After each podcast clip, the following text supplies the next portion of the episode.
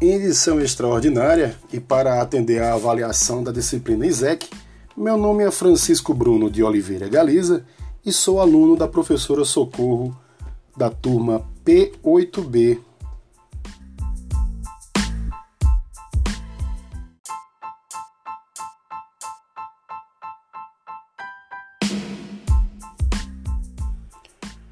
A atividade consiste em elaborar um texto de um determinado tema e gravá-lo em podcast. Para minha sorte, foi sorteado para mim o tema Violência Doméstica no contexto de pandemia. Vamos lá!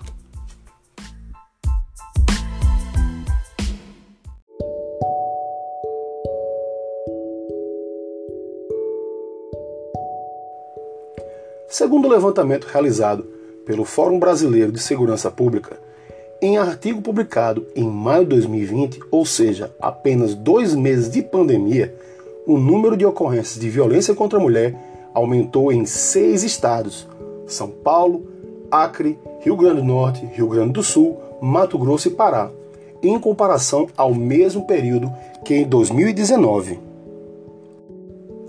É sabido e comprovadamente registrado que isolar-se é a medida mais segura contra o coronavírus diminuindo sua propagação e contribuindo para a não disseminação dessa doença mortal. Porém, acarretou esse efeito colateral gerado pelo confinamento compulsório.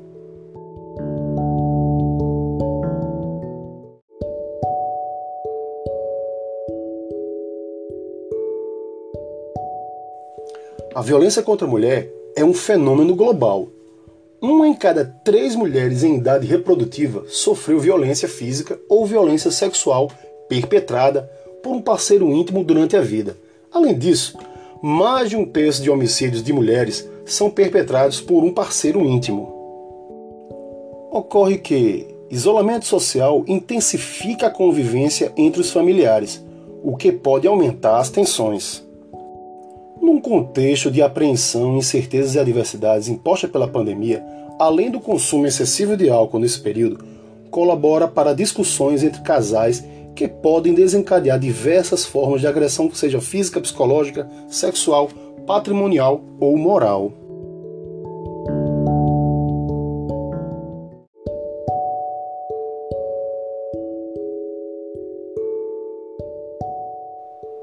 A rigor, há uma epidemia de violência doméstica dentro da pandemia. Com maior frequência, as mulheres são vigiadas e impedidas de conversar com familiares e amigos, ampliando manipulação psicológica. O controle financeiro doméstico torna-se mais acirrado com a presença do homem num setor que é comumente dominado pela mulher. A perspectiva de perder do poder masculino fere diretamente a figura do macho provedor. Tudo isso servindo de gatilho para comportamentos violentos.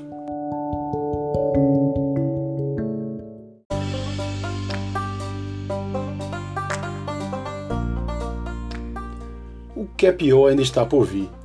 Devido ao isolamento social, muitas mulheres não conseguem fazer denúncias, o que gera um número alto de subnotificações. Em alguns estados, como Rio Grande do Sul, a rede de apoio esteve fechada até o mês de julho, o que dificulta a tentativa de registrar os casos de agressão.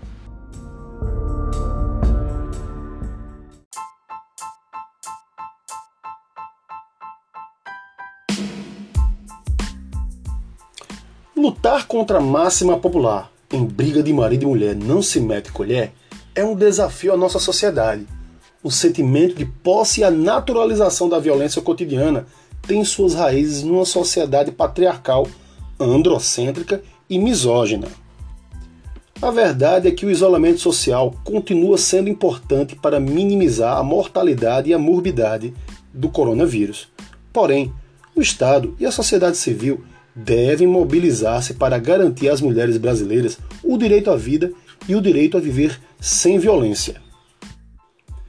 E ações como redes de apoio contra a violência doméstica na pandemia uma delas que tem até um nome bem sugestivo como Meter a Colher, e a criação de aplicativos em celulares que não despertam a atenção do agressor associa-se a frentes institucionais do Disque 100 e Ligue 180 que funcionam 24 horas.